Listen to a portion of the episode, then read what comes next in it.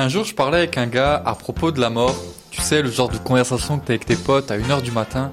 Et le gars me dit Ah, moi je pense que la mort ce sera comme dans DBZ.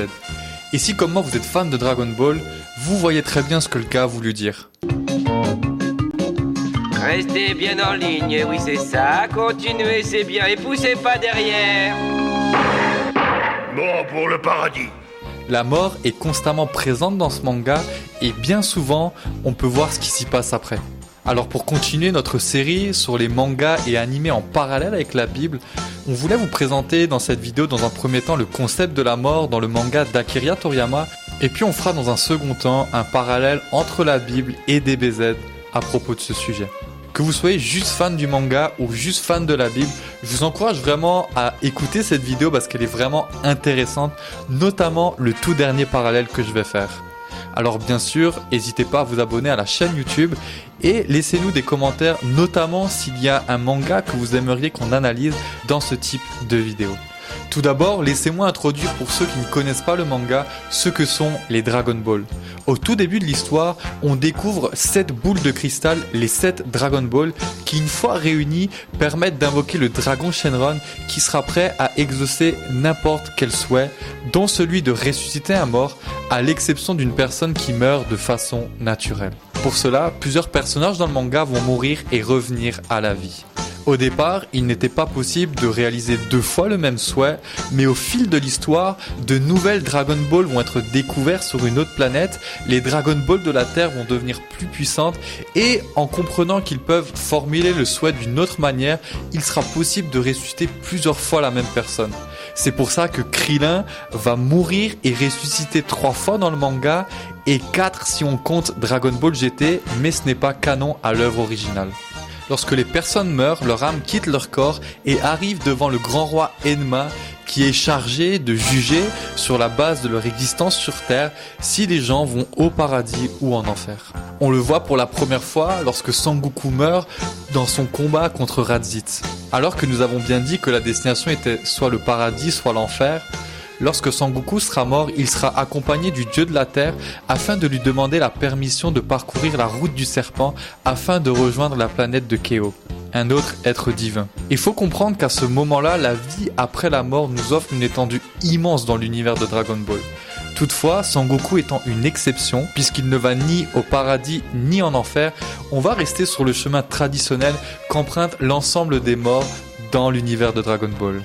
Les mauvaises personnes vont en enfer. Avant Dragon Ball Super, sorti en 2015 et qui est la suite de l'œuvre originale, on ne voit jamais l'enfer dans le manga. Par contre, on le découvre dans l'anime à partir de l'épisode 13 et on le voit aussi dans le film Fusion. L'enfer dans Dragon Ball est loin de nos idées. On ne voit ni flamme, ni même de souffrance comme on pourrait l'entendre. Avec Dragon Ball Super, on découvre une scène où Freezer est en enfer. Et on peut avouer que c'est un peu bizarre ce type d'enfer, mais en même temps, on comprend très facilement que dans le manga, c'est chaque criminel qui a sa propre punition en enfer. Ceux qui vont au paradis sont les bonnes personnes. Le roi Enma les choisit en fonction du bien qu'ils ont accompli sur la terre. Et alors que la mort est récurrente dans le manga, très peu de scènes prennent place en enfer. Si Sangoku aurait pu rejoindre le paradis, rappelons-nous que ce dernier a préféré parcourir la route du serpent. Il ira tout de même visiter ce lieu après la défaite de Cell. Tout comme l'enfer, le paradis est très loin de l'image qu'on pourrait avoir. Ce lieu n'a rien d'extraordinaire, les morts n'ont ni besoin de manger, de boire ou de dormir, même si ils peuvent le faire, et pour rester dans l'esprit de Dragon Ball, des tournois d'arts martiaux y sont organisés. Concernant le paradis, on peut noter deux choses dans Dragon Ball. La première est que lorsque quelqu'un fait beaucoup de bien, celui-ci peut garder son corps dans l'au-delà, donc il faut faire un maximum d'œuvres.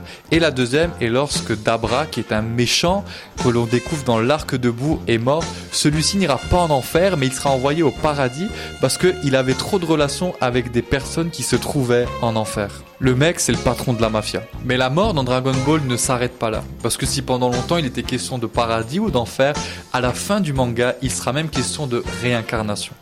Alors que Sangoku est en train de vaincre la version pure de Majin Buu, il demandera que son ennemi se réincarne en une bonne personne afin de pouvoir le combattre une nouvelle fois. Le roi Enma va entendre son souhait et Bou sera réincarné en Oub.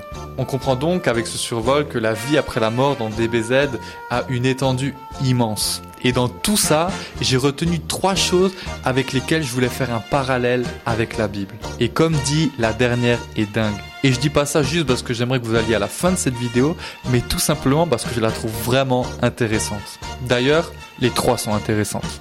La première est que dans Dragon Ball, tout le monde crève. Je sais, je sais, c'était pas un scoop. Mais il faut se dire que même s'il y a des boules de cristal qui permettent de faire le vœu qu'on souhaite, on comprend très facilement que personne n'est invincible. Et finalement, c'est comme dans notre monde réel. La mort existe et tout le monde doit y passer.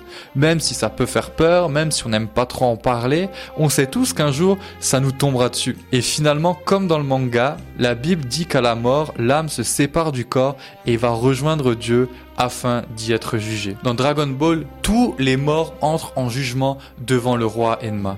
Et il faut savoir que personne ne peut outrepasser son autorité. La preuve en est que Freezer, un des guerriers les plus puissants de l'univers de Dragon Ball, a été lui aussi envoyé en enfer par le roi Enma. Et hors de l'œuvre originale, on sait même que Vegeta et Cell y étaient. De la même manière, dans la Bible, tous les hommes et les femmes vont entrer en jugement devant Dieu et seront jugés pour le bien mais aussi le mal qu'ils ont fait, et cela même pour les choses cachées que personne ne sait.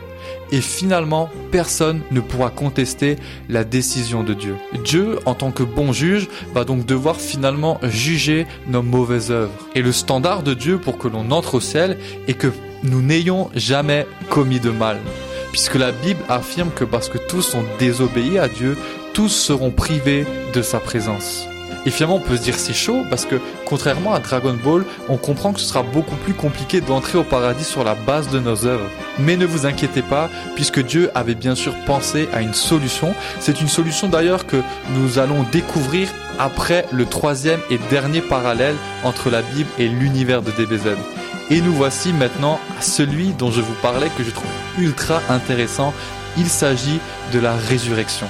S'il arrive régulièrement que des gens meurent dans le manga, comme nous l'avons vu, il arrive aussi qu'ils ressuscitent. Alors imaginez une seconde quelqu'un qui meurt et qui revient à la vie, c'est complètement crazy. Dans l'arc de Buu, lorsque Sangoku et Vegeta vont combattre la forme originale de Majin Buu, leur ennemi va détruire la planète Terre et exterminer l'ensemble des terriens à l'exception de un. Je vous passe les détails, mais écoutez cela parce que c'est vraiment intéressant. Au milieu de cette apocalypse, les boules de cristal vont être réunies et Dandé, le dieu de la terre, va faire le souhait de ressusciter tous les morts à l'exception des méchants depuis la période où Bou est apparu. À la fin de l'œuvre originale de Toriyama, uniquement les bons vont ressusciter. Et c'est un énorme parallèle avec la Bible puisqu'elle enseigne qu'à la fin des temps, les justes seront ressuscités par Dieu pour passer l'éternité avec lui. Vous savez, on a un peu tous cette vision floue du paradis où on se dit que c'est notre âme qui quitte nos corps et, et notre âme va se délecter de bien des délices. Mais en vrai, le plan final de Dieu à la fin des temps, c'est une résurrection, une vie pour l'éternité sans mort et sans souffrance. Et je trouve que cette résurrection des bons à la fin de Dragon Ball fait un total écho à ce que nous dit la Bible.